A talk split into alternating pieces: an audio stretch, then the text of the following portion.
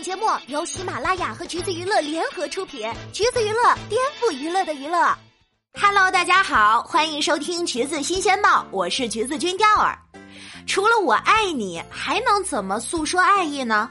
夏目漱石说：“今晚月色真美。”所以啊，听到姜云升和鞠婧祎合作的新歌《今晚月色真美》时，调儿是很雀跃，甚至有点想磕的。这梦幻联动已经够让人期待的了。外加官宣合作时，有一部分粉丝呢对鞠婧祎表示质疑，而且有偏见。姜云升也对此表明了自己的态度，大方的站出来发声。网友更是大呼磕到了。再来看看歌词，也真的是足够甜，一整个就被温柔住呀。可是好家伙，谁能想到新歌上线还不到二十四个小时，姜云升一八年对鞠婧祎极其不尊重的言论就被扒了出来。具体发言咱就不复述了啊，总之就是侮辱女性，唯有一句“美女快逃”。随着事件的不断发酵，姜云升火速在微博上道歉。对不当言论的回应是，那是一种 freestyle，类似于某种无下限的游戏，参与者的话语不一定包含恶意。呃，但即便是这样，侮辱了女性也是事实呀。而且这也不是姜云升第一次涉及不尊重女性了。去年双十一，姜云升就在直播过程中多次开车，并且 cue 到了一起直播的女生。事后，姜云升承认的确有不合适的发言，但表示台本是提前对过的，并不存在临场发挥的情况。是我们的确很难判断类似的话语是否包含恶意，但口无遮拦和调动气氛是两码事儿。分享一段罗翔老师的话吧：如果一个玩笑你不会说给你的妈妈和你的女儿听，那其实你也不该说给你的女同事和女同学听。姜云升的确是有不少让人为之触动的作品，但就事论事，他的迷惑发言也是事实。而同样经不起深扒的 rapper 也不在少数。最近的例子，A.K. 刘璋，之前我们做节目也提过了，素人时期的他曾写歌 diss 饭圈文化，歌词包含对爱豆的看法，甚至指名道姓 Q 到了 n a p e r s o n 的粉丝，对饭圈女孩的态度也是极其不友好、不尊重的。后来，他戏剧般的走上了爱豆的道路，靠着粉丝的打头出道。他写了《道歉信》这首歌，为曾经的言论道歉。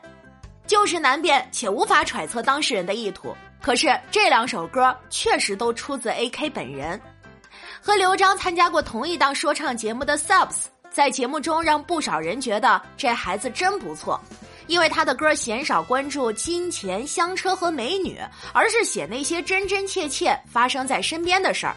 为 Z 时代发声，可是呢，节目结束没多久，滤镜就碎了。他被扒出在玩你发身材照片我评分的戏码，在朋友圈发女性照片并加以评分，还在微信群聊里索要女生的私密视频。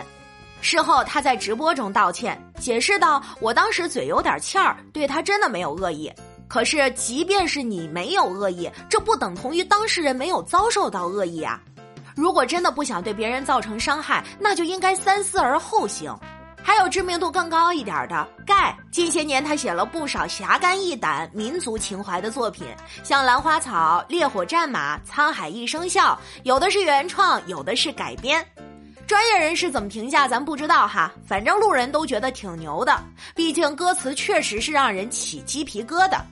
但是写出这样歌词的盖。早年的歌曲里也不乏低俗的字眼，比如侮辱和物化女性的“超社会”。这首歌的歌词啊，确实不太适合出现在节目里。好奇的听众老爷们，请自行去搜索吧。还有就是以一己之力抹黑整个哈圈名声的 PG One，本是当年节目的大热选手，却反复的试探法治和道德的底线，自身行为不规范，还在歌曲中侮辱女性。甚至还有教唆青少年吸毒的倾向。PG One 对此的解释是：接触嘻哈文化，受黑人音乐影响深厚，对核心价值观理解偏颇。大家发现没有？其实很多 rapper 在给自己做辩解的时候，都会提到是文化的差异以及小圈子的约定俗成。嘻哈文化呢，源于美国纽约的布朗克斯地区。二十世纪七十年代，在复杂的社会、经济、政治背景之下，年轻黑人群体被边缘化。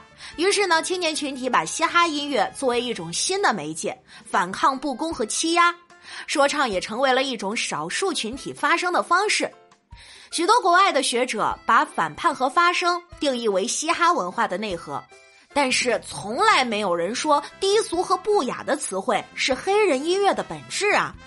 况且文化在不同的社会背景下，本就会有不同的表现形式。就像去年大热的说唱新时代的导演严敏说的那样，中国青年和美国青年遇到的问题是不一样的，请写好中国人的故事。活跃于各大音乐节的 T T 谢瑞涛写得了好歌，演得了好舞台，但一样经不起深扒。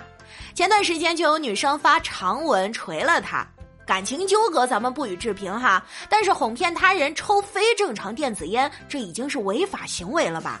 拥有同款迷惑行为的还有满书客，让女生抽带东西的电子烟，女生没有反应，还表示不可思议。MC 光光正光直播时和粉丝们诉苦说想结婚但找不到合适对象，其实背地里早就无数次的劈腿，背叛了恋爱三年的女朋友，还被前女友锤了吸毒。事情曝光之后，毫无意外的在微博上道歉，还是那句套话：抱歉占用了公共资源，但却只字未提吸毒的事儿。其实呢，很多国外的 rapper 也都差不多。去年韩国警方就一窝端了五个 rapper，集体吸食大麻。其实提到说唱，提到 rapper，很多人的反应就是低俗，没有内涵。但其实恰好相反，嘻哈音乐和其他文化没有什么区别，都有着不可限量的潜力。它是在为群体发声的媒介，让我们有机会在趋同的日常中听到不一样的声音，让匍匐在硬币正面的我们也能窥见硬币的反面。说唱追求 real 的自我表达，但是真实不等于口无遮拦、没有边界。很多经不起深扒的人，大概是用一副叫做态度的枷锁禁锢了一只名为说唱的鲲鹏，于是嘻哈音乐就成了离经叛道、千夫所指，成了房子、车子、票子的代名词。大众对说唱的态度不仅来源于说唱本身，更来源于那些把说唱带入大众视野的人。可能只有创作者们弄明白嘻哈文化真正的内涵，发自内心的做符合本土文化背景的作品，才能扔掉扣在说唱头上这顶低俗的帽子吧。好啦，今天的节目呢就是这样了。如果你想获取更多有趣的娱乐资讯，欢迎搜索关注“橘子娱乐”公众号，时髦有趣不俗套，就在“橘子新鲜报”。我们下期再见了。